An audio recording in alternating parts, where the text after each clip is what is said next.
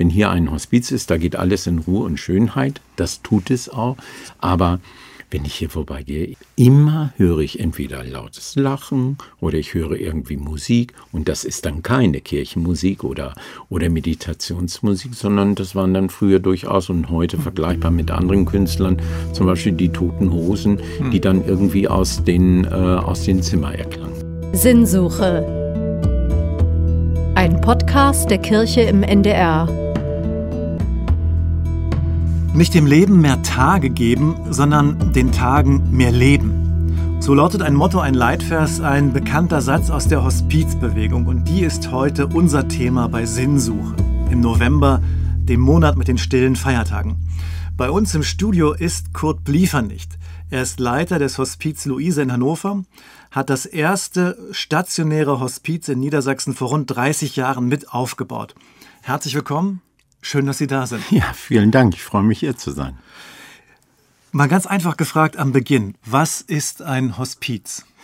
Ein Hospiz ist erstmal eine Haltung. Und unser stationäres Hospiz ist eine Einrichtung, in dem Menschen leben, die nach menschlichen Ermessen nur noch eine kurze Lebenserwartung haben und die alle an einer Erkrankung leiden, die jetzt fortschreitend ist und wo die Patienten eine hohe Symptomlast erleben, wie zum Beispiel extreme Schmerzen, Unruhe, Übelkeit, Erbrechen. Das sind die Gründe, warum ein Mensch dann auch zu uns ins stationäre Hospiz kommt oder im Vorfeld ähm, ja, Sterbende, die wissen, dass sie auf diesem Weg zugehen und gerne in der häuslichen Versorgung bleiben möchten, dann unser ambulanter Palliativdienst angefragt wird. Also einfach gesagt, im Hospiz leben Menschen miteinander, die vermutlich oder die bald sterben werden. Ja. Das ist klar. Mhm. Und aber wie lange, wie lange dieses Beisammensein, dieses Miteinanderleben im Hospiz dauert, das, das weiß man nicht. Das kann verschieden sein. Ja. Wochen, Monate oder? Genau. Das, äh, also wenn die Patienten bei uns aufgenommen werden und eine Lebenserwartung nach menschlichem Ermessen noch ein halbes Jahr oder weit über ein halbes Jahr noch bestehen kann, dann würden wir diese Patienten zurzeit nicht aufnehmen im stationären Hospiz, aber mit ihnen gemeinsam gucken, ob eine häusliche Versorgung oder eine Heimversorgung möglich ist, mit der Anbindung eines ambulanten Palliativdienstes. Also dass sie schon auch in der Begleitung, der Hospizbegleitung auch sind. Hm. Und, Und ambul ambulant, Entschuldigung, mhm. ambulant palliativ heißt, dass dann Teams, Menschen, ähm, Mitglieder aus der Hospizbewegung nach Hause kommen genau. und dann Schmerzmittel geben, damit. Genau, genau, gemeinsam, gemeinsam mit den vor Ort tätigen Pflegediensten, die dort sind, aber wir als SAPV-Team, also als spezialisierte ambulante palliative hm. Versorgung, mhm. wo ähm, seit 2017 jeder Bundesbürger ein Anrecht darauf hat, dass er zu Hause auch begleitet werden kann ähm, kommen eben halt unsere Pflegefachkräfte mit in die häusliche Versorgung. Und das Allerwichtigste ist, es gibt eine Rufbereitschaft rund um die Uhr, 24 Stunden. Und ich habe immer die Möglichkeit als Patient oder die Angehörigen, ich kann dort anrufen und ich bekomme sofort Hilfe. Also Auskunft, was kann ich jetzt an Bedarfsmedikationen, die vor Ort liegen müssen, die vor Ort auch da sein müssen, was kann ich geben. Und äh, damit können wir vielen, vielen Menschen auch diesen Weg in ein Hospiz, in ein stationäres Hospiz, was ja auch erstmal auch für einige Patienten natürlich auch Angst machen kann, weil äh, ja, da sind mit Patienten, die auch sterbend sind. Und im stationären Bereich haben wir, kann man so sagen, dass äh, die Patienten so durchschnittlich äh, 23, 24 Tage bei uns sind. Das ist ein Durchschnittswert von wenigen Stunden ja. bis hin zu Tagen und Wochen. Das sind also etwas über drei Wochen, mhm. die vermutlich dann im Hospiz Luise verbracht werden. Ja. Sie haben von der Angst gesprochen, mhm. die sicherlich auch da ist, dann sich so in ein Hospiz zu begeben, sich da anzumelden. Die Plätze sind ja sicherlich erstmal auch begehrt. Genau. Aber wie, wie können Sie den Menschen, vielleicht auch den Angehörigen, die Angst nehmen? Unsere Erfahrung ist einfach, dass wir dieses offene Fragen und dieses offene Begegnen mit Patienten, aber auch mit den Angehörigen, offen ansprechen, wo sind ihre Ängste, offen auch sagen, wo sind auch unsere Grenzen der Begleitung, also sprich der aktiven Sterbehilfe, die in einem stationären Hospiz ja nicht durchgeführt wird, aber wir alles tun, um das Leid, was sie mitbringen und dieses Leid, auch das ist für jeden Patienten ja unterschiedlich, diesem Leid zu begegnen und das mit, ja, durch Begleitung, durch einen hohen Personalschlüssel, einer hohen Verfügbarkeit in Notsituationen und dem Patienten auch zu versprechen, dass wir in Notsituationen nicht in die Klinik gefahren wird, weil das wollen unsere Patienten auch nicht, das wissen sie auch. Ähm, dort eine wirklich individuelle, ähm, ja, eine individuelle Beratung und Begleitung so anzubieten, wie es für diesen Patienten jetzt, in diesem Moment, heute richtig ist. Aber wir erleben auch, dass es morgen ganz anders sein kann, dass dieser Wunsch von gestern, ach ja, ich möchte es eigentlich gerne so und so haben, am nächsten Tag ganz anders ist. Wie muss ich mir dann Ihre Einrichtung vorstellen? Also wie sieht es da aus? Ja, also wir haben die Möglichkeit, acht Patienten bei uns aufzunehmen. Alle Patienten beziehen ein Einzelzimmer was eher so einen Hotelcharakter hat. So sind die Zimmer eingerichtet, aber wir auch viel Freiflächen im Zimmer haben, damit die Patienten auch ihre Bilder mitbringen können oder doch auch nochmal einen gemütlichen Stuhl, an dem sie sehr gewöhnt sind. Aber die meisten Patienten bringen Bilder mit, also um sie herum. Und äh, wir haben auch die Möglichkeit, dass Angehörige oder Zugehörige, wie wir sie auch gerne nennen, weil äh, äh, unsere Angehörigen sind nicht unbedingt verwandtschaftliche Angehörige. Das äh, resultiert noch sehr aus der Anfangszeit, als wir noch sehr viele AIDS-Patienten ähm, bei uns hatten im Hause, ähm, dass wir auch den, den Angehörigen und Zugehörigen die Möglichkeit bieten, auch beim Patienten zu sein. Sie werden gleichzeitig mit eingeladen, auch bei uns zu sein, hm. auch mit zu übernachten. Sie werden von uns mit versorgt. Und ähm, wir haben einen familiären Charakter. Also es geht sehr familiär zu, einfach weil wir eine kleine Einrichtung sind. Natürlich gibt es auch, wir haben unser, unser Qualitätsmanagement und es gibt auch bestimmte Strukturen, die auch eingehalten werden müssen. Aber dieses wirklich immer wieder am nächsten Morgen zu schauen, was braucht der Patient jetzt, was möchte er auch gerne. Und diese Wünsche vom Patienten sind oftmals sehr, sehr bunt und sehr, sehr vielfältig, wo es auch darum geht, auch auf letzte Wünsche natürlich auch nochmal gut einzugehen. Medizinisch versorgt werden sie entweder durch ihren eigenen Hausarzt oder durch niedergelassene Schmerztherapeuten, die regelmäßig ins Haus kommen und uns immer eine Bedarfsmöglichkeit ähm, dalassen an Bedarfsmedikamenten, dass wir etwas tun können, wenn jetzt etwas passiert und nicht, dass wir erst ja erst am, am Wochenende keinen Arzt erreichen oder so, sowas gibt es nicht. Das ist immer die große Angst, auch wenn Sie Sterbende fragen, wovor hast du eigentlich am meisten Angst? Dann ist das oftmals die Hilflosigkeit und extreme Schmerzen zu haben. Das also die Angst vor allen Dingen vor den Schmerzen, mhm. aber gar nicht so sehr vor dem Tod an sich. Mhm. Natürlich auch, gerade, ich habe ja gesagt, also gerade wenn die Patienten erst äh, ihre Diagn kurze Diagnosestellung haben und der Tumor sowas von schnell fortschreitend ist, die nicht nachkommen, dann ist das, dann ist das hart, auch für unsere Patienten und die ähm, ja auch Not damit haben, dass sie ähm, bald, ja, bald diese Welt verlassen müssen und nicht ähm, die Kinder aufwachsen sehen, wenn es kleine Kinder gibt oder so. Ähm, oder oder auch Großeltern, die eine kurze Diagnose haben, die sagen, ach, und ich hätte so gerne meinem, meinem Enkelkind noch, wäre ich so gerne noch mit zur Kommunion gegangen mit ihm oder wie auch immer. Also das sind einfach so Sachen, die, ähm, die alte Menschen betrifft, aber auch junge Menschen betrifft. Und es ist einfach absolut individuell. Hm. Ich habe hier eine Kerze mitgebracht und Streichhölzer ja. und wollte das ja. mal, wollte die mal gerne jetzt anzünden. Ja, gerne. Einfach auch, weil das ja bei Ihnen im Hospiz Luise eine besondere Rolle spielt. Ja. Wenn da eine Kerze brennt, mhm. was bedeutet das? Wenn eine Kerze bei uns entzündet wird, dann bedeutet das auch für alle Mitpatienten, dass ein Mitpatient verstorben ist. Und diese Kerze, unsere große Osterkerze, wir tauschen unsere Osterkerzen immer zweimal im Jahr aus, einfach dadurch, dass die auch sehr lange brennen. Solange der verstorbene Patient im Hause ist, ist diese äh, Osterkerze brennt, sichtbar für alle Menschen, die ins Haus kommen und das wird sehr offensichtlich gemacht. Sobald man bei uns in den Eingangsbereich reinkommt, ist der Blick gleich sofort auf unsere Kapelle. Wir haben eine kleine Hauskapelle mit ähm, einer Glasscheibe davor und hinter dieser Glasscheibe ähm, wird dann diese Osterkerze angezündet als Zeichen, dass sich ein Verstorbener im Hause befindet. Und das ist ich kann dann eine Geschichte erzählen. Eine Patientin sagt, also, Herr Bliefernicht, man darf sich doch hier alles wünschen. Ich sage, ja, ja, also, wenn ich hier nach unten gefahren werde zum Frühstück, können Sie mich bitte rückwärts fahren? Also, weil ich möchte nicht diesen Blick auf die Kapelle und auf diese Kerze haben. Also, das, das haut mich immer so sehr um. Und das haben wir dann auch so gemacht. Und ich glaube, nach drei Tagen sagt sie so, ach, es ist sowas von egal, schieben Sie mich ruhig gerade um.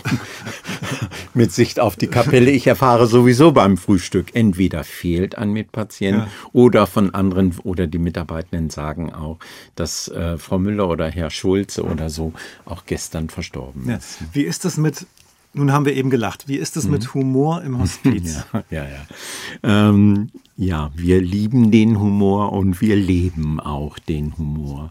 Und auch das gerne auch mit Patienten und an und Zugehörigen, weil die Situation aus diesem Leben, ähm, sich zu verabschieden und ähm, entweder zu wissen, wohin es für mich geht, aber für Menschen, die an nichts glauben, sagen, ja, dann ist das hier vorbei ähm, auch diese Zeit wirklich auch lebendig zu gestalten. Die ersten ähm, Überlegungen damals waren, ähm, naja, also wenn man äh, am Hospiz vorbeigeht, da wird man wahrscheinlich nur traurige Lieder hören oder ähm, ganz, ganz leise Stimmen. Und das Gegenteil ist der Fall. Also uns hat mal ein Nachbar, der sagte so, also ich, jetzt muss ich mal bei Ihnen klingeln. Also jetzt muss ich wirklich mal sagen, ich habe immer gedacht, wenn hier ein Hospiz ist, da geht alles in Ruhe und Schönheit. Das tut es auch.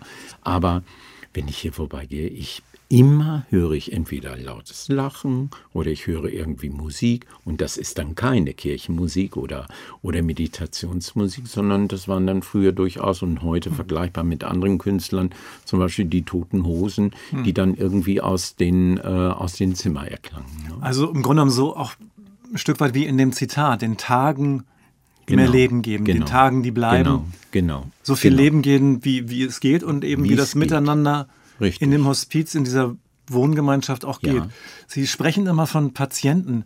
Ich hätte jetzt mhm. erwartet, dass Sie von Gästen sprechen, oder? Ja, ja, ja. Also das ist etwas, was bei uns gewachsen ist, weil wir mussten uns als erstes stationäres Hospiz in Niedersachsen sehr, sehr abgrenzen von Alten- und Pflegeheimen. Und damit, wir hatten ja auch gar keine finanzielle Sicherheit damals, als wir eröffnet haben, 1994. Und ähm, somit waren all die Menschen, die zu uns gekommen sind, sehr, sehr akribisch auch darauf geachtet. All die Menschen, die bei uns sind, können woanders nicht versorgt werden. Die müssen sonst zurück in die Klinik. Und somit waren es Patienten für hm. uns heute, dadurch, dass es auch in Alten- und Pflegeheimen auch durchaus auch Palliativbereiche gibt, die versuchen, wie stationäre Hospize zu arbeiten, aber was einfach auch durch den Personalschlüssel gar nicht geht, ist dieser Begriff auch in neuen Hospizen durchaus auch Gäste oder auch Bewohner. Und wir sind aber bei diesem Punkt geblieben, ja, es sind Patienten für uns. Ähm, und dennoch erleben wir das so, dass sie auch Gäste sind, die auf der Weiterreise sind, hm. dorthin, wo immer es auch für sie hingeht. Also je nachdem, woran sie glauben oder woran sie auch nicht glauben. Wie ist denn die Hospizbewegung eigentlich entstanden? Gibt es da irgendwie historische mhm. Vorbilder? Also ja, also Cicely Saunders, die hat in England eigentlich das erste Hospiz gegründet. Das war so 1968 hat sie das gemacht und ähm, diese Bewegung ist eigentlich so in den 80er, 90er Jahren auch zu uns übergeschwappt. Das erste stationäre Hospiz, das war unten in, ähm, in der Nähe von, von Köln, Ähm, das war eher vergleichbar mit einer Palliativstation, so wie man sie heute auch in den Krankenhäusern erlebt. Und somit sind so ganz, ganz langsam auch die stationären Hospize immer kleine Einrichtungen. Ein stationäres Hospiz darf nicht mehr wie 16 Patienten beherbergen auf, einfach aus dem Grunde, weil es dann eine große Institution wird und ähm, dann ist dieser familiäre, dieses, ja, dieser Charakter ist nicht mehr da. Also das weiß man ja auch, wenn man, ob man jetzt in eine kleine Einrichtung oder in eine große Einrichtung hm. geht. Und somit ist die Hospizbewegung auch dann 93, hat letztendlich meine Vorgängerin, die Ordensschwester war, ähm, hat sie gesagt, wir brauchen auch unbedingt hier in, in Niedersachsen ein stationäres Hospiz. Zuerst war wirklich diese Ausrichtung, wir bauen ein Haus für AIDS-Kranke, die keiner haben will weil sie entweder drogenabhängig, schwul sind. Ähm, also auch wir als ähm, vinzentinische Einrichtung, wir haben es uns ja zur Aufgabe gemacht, gerade den Menschen beizustehen, die Not haben, die hungrig sind und äh, die sonst keiner haben will. Können Sie das nochmal erklären? Also die Ende der 80er Jahre, das ist die wirklich harte Zeit für, für die Homosexuellen in Deutschland. Absolut. Wo es, wo das also Absolut, ja ähm, gebrandmarkt wurde, ja. ähm, homosexuell genau. zu sein und dann genau. eben auch mit dem genau. Aufkommen genau. von AIDS. Eine ganz, ganz furchtbare Zeit. Und ihre Einrichtung, das Hospiz Luise, wird getragen, ist eine Einrichtung der katholischen Kirche, einer, ja, einer genau. Das ist eine Ordensgemeinschaft, das sind die Vinzentinerinnen, also sprich die Kongregation der barmherzigen Schwestern vom Heiligen Vinzenz von Paul in Hildesheim. Sie hören, ich habe das gut auswendig gelernt, weil es aber auch andere Kongregations ähm, äh, der Vinzentinerinnen gibt. Und die haben es sich wirklich zur Aufgabe gemacht, nochmal zu gucken, was können wir tun für die Menschen, die, wo, wo keiner mit umgehen will, was, wo sich keiner drum kümmern will. Und man darf nicht vergessen, wir waren auch vor fast 30 Jahren, und das erlebe ich nach wie vor, nicht mehr so extrem, aber wir haben damals wirklich in einer Gesellschaft gelebt, in dem Sterben und Tod keine Lobby hat. Hm. Absolut nicht. Da wurde, ich habe es noch gut erlebt, dass äh, Sterben im Krankenhaus auf einer Station noch in ein, in ein Einzelzimmer geschoben wurde, aber nicht, dass sie in Ruhe sterben können, sondern damit das Sterben nicht miterlebt wird hm. oder Sterben in ein Badezimmer kam. Das hat sich Gott sei Dank verändert. Da sind wir mit der ganzen Hospizbewegung heutzutage auch gut auf dem Weg, dass wir, aber wir müssen trotzdem immer wieder auch in unserer leistungsorientierten Gesellschaft und Leben bedeutet für ganz viele, ja, das ist lustig, das ist feiern, das ist Party machen, auch bei den jungen Leuten, aber zu unserem Leben gehört auch das Sterben und der Tod. Ich sage immer gern, wir sind ja nicht gefragt worden, ob wir auf diese Welt kommen wollen. Hm. Aber ähm, in dem Moment, wo wir auf dieser Welt sind, haben wir auch mitbekommen, dass wir diese Welt auch eines Tages wieder verlassen müssen. Mhm. Und so wie wir als, als, ähm, ja, als Neugeborene Unterstützung brauchen zu Beginn unseres Lebens, brauchen wir diese Unterstützung auch zum Ende unseres mhm. Lebens. Aber gerade am Ende unseres Lebens, wir sind im Bewusstsein, wir haben ein Leben gelebt, wenn es gut geht, aber manche haben auch nur 20 Jahre ihres Lebens gelebt und fragen dann schon, wie kann es sein, ich bin eigentlich ein gläubiger Mensch, wie kann Gott so etwas zulassen zum Beispiel? Ich meine, es gibt so eine Anekdote oder eine Geschichte von Martin Luther dazu, dass wir unter Schmerzen aus diesem Leben gehen, aber wir werden auch unter Schmerzen kommen wir auch in diese Welt hinein. Mhm. Und wenn man nochmal guckt in die Bibel, in die Psalmen, da gibt es ja dieses Wort, lehre uns bedenken, dass wir sterben müssen, mhm. auf dass wir klug werden. Ja. Also wir sind ja bei Sinnsuche. Mhm. Also genau. das Bedenken der eigenen Sterblichkeit als Weg für die eigene, für die eigene Sinnsuche. Mhm. Und mhm. ich finde ja auch das Engagement, ehrenamtliches Engagement, immer etwas Sinnhaftes vermutlich hat oder haben soll und einen selbst bereichert. Also wenn wir mal an die Sinnfrage rangehen, Sterblichkeit führt uns das dem Sinn des Lebens näher, darüber nachzudenken, nachzusinnen? Ja, ich glaube, dass das passiert, indem ich ganz persönlich mit diesem Thema konfrontiert werde. Also indem ich ähm, mich verabschieden muss von meinen Großeltern oder Urgroßeltern oder ich meine, die kleinen die kleinen Tode sterben wir ja schon in Beziehungen. Mein Partner, meine Partnerin verlässt mich, ohne, ohne dass ich das will. Und da erlebe ich ja auch schon dieses, diese, diese kleinen Tode, die wir durchleben auch. Ähm, Aber macht uns das klüger und führt uns das näher an den Sinn dieses Lebens mhm. heran? Das, oder das wie, wie erleben Sie das? Mhm. Also ich kann es ein Stück für, für mich, so wie es für mich persönlich ist, ähm, ich glaube, dass ich eine Ahnung davon bekommen habe in den vergangenen Jahren über den Sinn des Lebens nachzudenken, weil ich so viele Biografien miterlebe, wo ich für mich merke, Ah, wie gut, dass wir das vorher geregelt haben. Ah, wie gut, dass ich in so einer Situation jetzt nicht bin. Ah, das ist aber etwas, was ich auch nochmal in meiner Familie klären muss. Also ich, Kurt. Ähm, ich glaube, das ist so ein, so ein, indem wir in diesen Situationen sind und das erleben, dass wir dadurch auch etwas für unser eigenes Leben auch gut mitkriegen und darin dann auch einen Sinn sehen. Also zum Beispiel, stehe jetzt kurz vor der Rente und frage mich ja, was ist denn danach? Also setze ich mich dann in einen großen weißen Sessel dann tue ich nichts mehr. Aber ich glaube, ich werde, nachdem ich ja nun auch viele Jahre diese Leitungsfunktion gemacht habe, aber ich habe richtig Bock, auch wieder in Begleitung zu gehen, am Patienten auch wieder zu sein. Und das ist mir, glaube ich, auch so mitgegeben. Ich, also ich bin ein spiritueller Mensch, ich bin ein sehr gläubiger Mensch, ohne damit zu missionieren, ganz wichtig. Das lernt man zum Beispiel im Hospiz, dass man nicht missionieren sollte, sterbenden Menschen gegenüber, sondern nur, wenn man gefragt wird. Ähm, das ist, glaube ich, so etwas, diesen, dieses nochmal erleben und sich dort einsetzen, nicht um zu hören, wow, das hast du toll gemacht oder so, sondern für mein eigenes Leben und für mein eigenes Sterben. Was ähm, ja eines Tages auch, also ich glaube, ich habe die, die, die längste Zeit meines Lebens gelebt, mhm. aber für diese letzte Zeit doch auch noch das eine oder andere zu tun, aber auch noch etwas mitzunehmen für mein eigenes Leben. Und das Leben und das Sterben eines Menschen ist absolut individuell. Und dass es so etwas einmal kostbares Leben wird da für mich deutlich.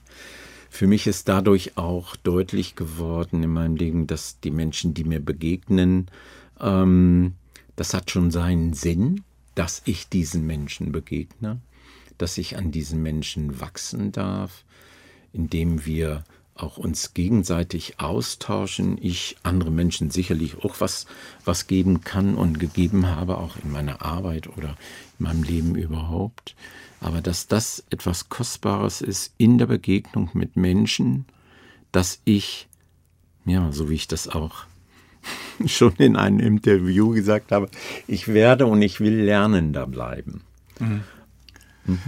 Ähm, wann, also das Wort Sinn bringt ja in jedem was anderes zum Klingen. So. Genau. Wie ist es bei Ihnen? Ab wann haben Sie sich mit sowas wie Sinnfragen beschäftigt? Ich glaube, ich habe mich da schon sehr früh mit beschäftigt. Ähm, ich habe, ähm, mir war das Thema Endlichkeit, ich glaube, ich war elf oder zwölf. Ähm, ich habe sehr früh angefangen, immer wieder Testamente zu schreiben, um meine Spielzeuge irgendwie noch da und dahin zu bringen. Also es, es war in mir immer so eine Affinität, ähm, dass es immer und das positiv und nicht negativ, oh Gott, der denkt immer nur an seinen Sterben, aber hatte ähm, das einen Anlass, dass Sie ans Sterben gedacht haben?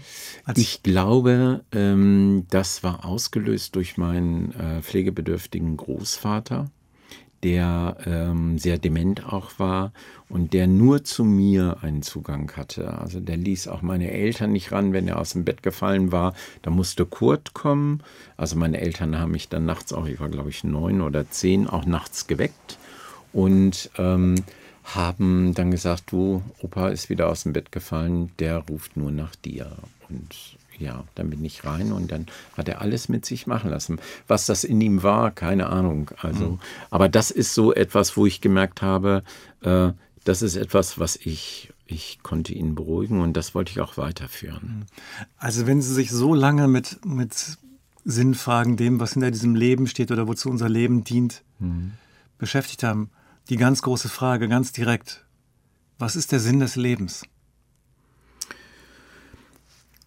Das Leben, in dem ich jetzt lebe, zu leben und mir bewusst zu machen, dass Leben nicht nur alles positiv ist, sondern dass ich das auch nehmen muss, was mir gegeben wird.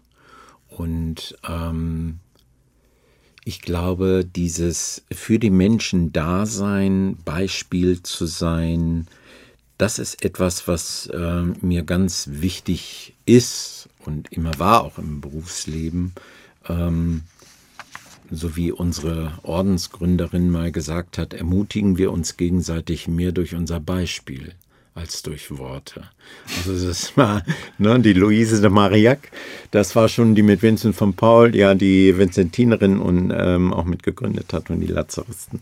Also das waren schon zwei, ähm, ich war gerade letzte Woche auf den Spuren von Luise und mhm. Vincent in Paris. Das ist so etwas, was, ähm, das, das Wort hat mich geleitet. Also ähm, hm. Nicht so viel reden, sondern machen und eher so dann, ja, so die Rückmeldung und das Gefühl zu bekommen, ah ja, das konnte der oder diejenige gut mitnehmen. Und, aber auch für mich. Ja, Finde ich sehr sympathisch.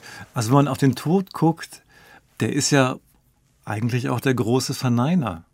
Oder? Ja, natürlich. natürlich. Also, also auch, er, er stellt ja Sinn eigentlich sogar auch in Frage, ne? Ja, ja, richtig. Wie, wie gehen Sie damit um? Oder im Gespräch, im Hospiz mit mhm. den Menschen? Also ähm, ich, ich ähm, werde oft gefragt, ähm, wie ist es denn mit dir um dein eigenes Sterben? Ähm, und da geht es mir immer wieder so, dass ich nur sagen kann, also ich weiß viele Dinge, wie ich in der Sterbephase auch das eine oder andere Medikament, wenn man mir das gibt, dass es da nicht so viel Not gibt. Aber diesen, diesen Moment, wo andere nicht mitgehen können, diesen Moment, den muss ich alleine gehen. Da habe ich auch Schiss vor und vielleicht, ich sage ganz oft, klar, ich habe 30 Jahre, war ich umgeben von sterbenden Menschen mit ihren An- und Zugehörigen und ich habe da viel gelernt, ich habe da aber auch viel gelassen und ich habe da auch viel Schweres auch erlebt. Aber ähm, vielleicht bin ich derjenige, der eigentlich so viel Erfahrung hat Vielleicht bin ich derjenige, der, wenn er ins Hospiz kommt, ich das Hospiz zusammenschreie, weil ich sage, ich will es nicht. Ich will nicht sterben. Ich weiß das heute nicht. Genau. Ähm, und ich glaube, dass ich, ich glaube, ich bin, bin, ähm, weil Sie da immer wieder nachfragen nach dem Sinn. Was ist der Sinn des Lebens? Ähm, für mich hat der Sinn des Lebens ganz viel mit meiner Spiritualität zu tun. Ich weiß, Gott hat mich in diese Welt gegeben, dass ich hier bin, dass ich ein offen schwul lebender Mann bin, der erstmal Schwierigkeiten vermutete in der katholischen Kirche vor 30 Jahren und dann vor 20 Jahren auch noch in eine Leitungsposition zu gehen und mich da auch nicht zu verbiegen, sondern, sondern ich bin das, was ihr hier seht und ähm, ich will gerne was geben, aber ich muss auch ich muss auch frei leben können und das hm. ist mir auch geschenkt worden. Hm. Ich wollte das nämlich auch fragen, würden Sie selbst in ein Hospiz gehen? Ja, unbedingt. Unbedingt. Also ich würde natürlich versuchen, also mein Mann und ich, wir werden jetzt nach Rheinbeck ziehen. Ähm, den ersten halben Umzug machen wir jetzt am Wochenende. Und natürlich möchte ich so lange wie möglich, und das will der Hospizgedanke auch, dass der Hospizgedanke will kein stationäres Hospiz. Von Anfang an nicht. Die Hospizbewegung sagt ganz klar, dort, wo der Mensch gelebt hat, dort möge er auch sein Leben beschließen können. Und ich hatte damals zum Fernziel, habe ich so gedacht, wenn ich eines Tages mal in Rente geht, dann kann ich das Hospiz hinter mir abschließen, weil man braucht uns als stationäres Hospiz nicht mehr. Utopisches Fernziel, weiß ich, habe ich auch immer so erlebt. Ähm, aber das ist so etwas, ja, äh, wenn es denn dann aber zu belastbar für meine An- und Zugehörigen oder für meinen Ehemann geben würde, dann würde ich gerne in ein Hospiz gehen. Solange Hospize dann noch die Möglichkeit haben, die sie heute haben mit hm. dem Personal und so weiter. Und ähm, ja. Ist das eigentlich teuer? Nö, kostet schon nix. Also, nein, ja, das ist ja kostet nicht. Ja, das ist eine gute Frage. Und, dann auch fragen. und Krankenkassen übernehmen das? Ja, oder? die Krankenkassen übernehmen, also die Krankenkassen ähm, und Pflegekassen übernehmen 95 Prozent des Bedarfssatzes. Muss man aber sagen, dass der Bedarfssatz, der schwer ausgehandelt wird an so einem runden Tisch, der ähm, gibt nicht das wieder, was wir an Personalkosten und so weiter auch haben und was der Gärtner kostet, damit wir unser Grundstück auch irgendwie gut pflegen und äh, gut aussehen lassen können. Musiktherapie ist da nicht mit drin und ähm, also müssen wir den Rest, 5% muss der Betreiber, also die Kongregation, ja. also wir als Hospiz versuchen über Spenden reinzukriegen. Die Wirklichkeit ist aber, dass diese 5%, die sind nie real. Diese 5% sind hm. eher bei 15 oder 20% sind die eigentlichen Warenkosten, die wir auf ähm, erbringen müssen. Und ähm, das versuchen wir dadurch, dass wir vielen Menschen versuchen, über die Hospiz- und Palliativarbeit zu informieren, mhm. wie auch jetzt durch diese Sendung oder durch diesen Podcast, aber wir auch sehr, sehr viel Öffentlichkeitsarbeit machen. Und da bin ich sehr froh drum, wenn ich das zurückschaue von vor 30 Jahren, dieses in Stille Leben und oh, wenn es um Sterben und Tod geht, bloß schnell äh, die Lichter ausmachen und alles schön heimlich. Das hat sich Gott sei Dank verändert. Wir sind dabei, mhm. wirklich eine gute Hospiz- und Palliativversorgung bundes-, ja, landesweit, bundesweit hinzukriegen, sind da alle gut miteinander vernetzt und ähm, wir müssen wir es am Laufen halten und wir müssen es in der Gesellschaft nach wie vor auch deutlich machen. Es braucht diese Sicht auf diese Zeit des Sterbens und auf den Tod.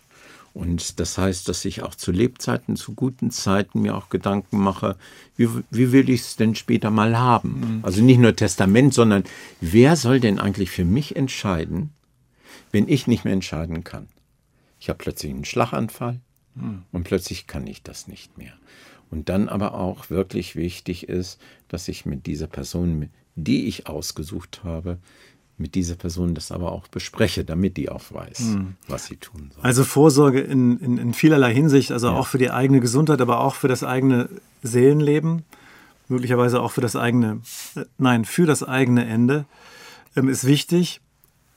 Drücken sich natürlich viele drumherum aus, aus Sorge, aber im Grunde genommen kann, kann man nur alle auffordern, das zu machen und einladen, das zu tun, das zu gestalten, weil dann, wenn der Fall der Fälle eintritt, vieles einfach schon klar geregelt und bestimmt ja. ist. Und gerade für die Angehörigen ist das und auch für einen selbst sicherlich auch, ist das nochmal nochmal ganz, ganz, ganz, ganz hilfreich und ganz wichtig. Ja, vor allen Dingen für die Menschen, die auch alleinstehend sind. Wenn ich daran denke, dass es so viele Einzelhaushalte auch bei uns hier in Hannover gibt und viele Menschen, die alleinstehend sind und wenn die nichts geregelt haben, dann kommt ein Berufsbetreuer und dann kommt ein fremder Mensch, der für mich entscheidet. Der kommt, schaut dann schon auch, was ist wichtig gewesen und unterhält sich auch mit irgendwelchen Nachbarn oder so. Aber letztendlich entscheidet diese Person dann, in welches Heim ich komme und wie mein Geld ausgegeben mhm. wird und ähm, ja, wofür es verwandt wird und was aus meiner Wohnung entsorgt wird oder so. Ne? Deswegen. Wobei ich auch denke, in einer Krise braucht man seine Energie für die Begleitung des Betroffenen, des Menschen. Und wenn man dann noch sozusagen erstmal alles regeln muss drumherum, dann, ähm, dann überfordert einen das ohnehin schon die Situation absolut. Und von daher ist es gut, wenn vieles schon geregelt ist. Das Thema assistierter Suizid, mhm. ähm, was wir gesellschaftlich jetzt ja. seit mehreren Jahren ja, haben, ja. was immer noch nicht wirklich fertig und zu Ende geregelt und bearbeitet ist. Es gibt das Urteil vom Bundesverfassungsgericht, mhm. wenn ich richtig was. Wie gehen Sie damit um am Hospiz? Mhm. Also ich kann so sagen, dass wir, sagen wir mal, so drei oder vier Anrufe im Monat bekommen, die sagen, sie sind doch ein Hospiz.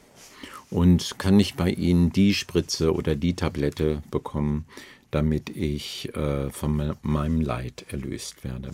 Dann ist es für uns wichtig, weil Grundsatz der Hospizbewegung weltweit, dass wir aktive Sterbehilfe grundsätzlich ablehnen. Ja. Wenn wir etwas aktiv tun, dann machen wir eine aktive Sterbebegleitung. Und das beinhaltet auch die ganze Palliativmedizin, auch gerade in Bedarfssituationen, also wenn akuter Schmerz auftritt, da auch dann sofort reagieren zu können. Wenn diese Anrufe kommen, wir lassen die Menschen nicht allein. Wir bieten denen ein Gespräch an, die dürfen auch gerne zu uns kommen und unser Erleben ist an der einen oder anderen Stelle auch, dass diese Menschen zu wenig über die Hospiz- und Palliativarbeit wissen, weil es war ja immer schön im Leben. Und wenn jetzt plötzlich was passiert, also das ist wieder dieser Punkt, auch im Leben, im Guten, im Gesunden, sich mit diesen Themen auseinandersetzen, da wird es auch gerne wieder deutlich, dass das ganz, ganz wichtig, wirklich ganz wichtig ist, dass wir uns über diese Themen auch Gedanken machen und ähm, dass wir es auch so erleben, dass ähm, Patienten immer vorhaben, ich gehe dann irgendwann, wenn es nicht mehr geht, in die Schweiz. Das haben wir auch manchmal in der ambulanten Versorgung, dass wir ähm, bei Patienten sind, ähm, die das vorhaben, wenn es mal nicht mehr geht. Und dass aber dieses, der Zeitpunkt gerne auch hinausgezogen geschoben wird und dass dann irgendwann der Zeitpunkt da ist, wo die Patienten gar nicht mehr in die Schweiz reisen können. Und dann geht es ja auch darum, wo können diese Patienten jetzt ihren letzten Lebensweg gehen. Und wenn sie zu uns kommen, würden wir niemals diese Grenze überschreiten, weil das passt einmal zu unserer christlichen Grundhaltung nicht, mhm. aber auch zur Hospizbewegung nicht. Und wir tun dann wirklich alles auch medikamentös. Es gibt Medikamente, die dieses schwere Leid ähm, auch ein Stück erleichtern können. Aber wir würden niemals eine Dosis verabreichern, ähm, damit der Patient jetzt in dieser Minute von ein auf die andere Minute dann stirbt. Das werden wir nicht. Aber das, wenn ich den assistierten Suizid richtig verstanden habe, wäre es ja, jemanden sozusagen ein Medikament bereitzustellen. Mhm.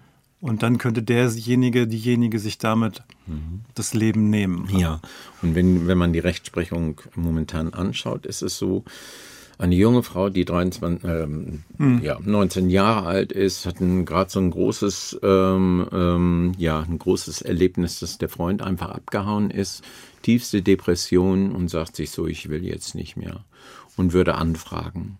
Und das kann ja nicht Sinn nee, des Lebens. Da braucht es ja die gesetzliche Regelung, eben, genau. dass die Freiheit im Sterben genau. eben auch so eingebettet wird, dass wir so einen Fall mhm. zum Beispiel ausschließen, weil das ja. ist ja, Liebeskummer ist schwer, ich kenne das. das. Ist schwer. Mhm. Ähm, aber diese Freiheit, die durch das Urteil da eröffnet worden ist, soll ja gerade Menschen helfen, genau. die ganz schwer krank sind und genau. die eine begrenzte Zeit an Leben haben. Ja. Das eben entsprechend so zu gestalten mhm. und anderes eben auszuschließen. Ja.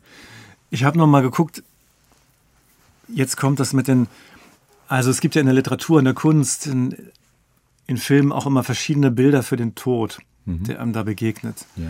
Also im Spielfilm ähm, mit Joe Black, da verkörpert Brad Pitt den Tod, mhm. smart, sanft, der einen abholt. Mhm. Wir haben das auch im 18., 17. Jahrhundert mit dem Gevatter Tod oder dem dem, ähm, dem Freund Hein bei Matthias Claudius, ja.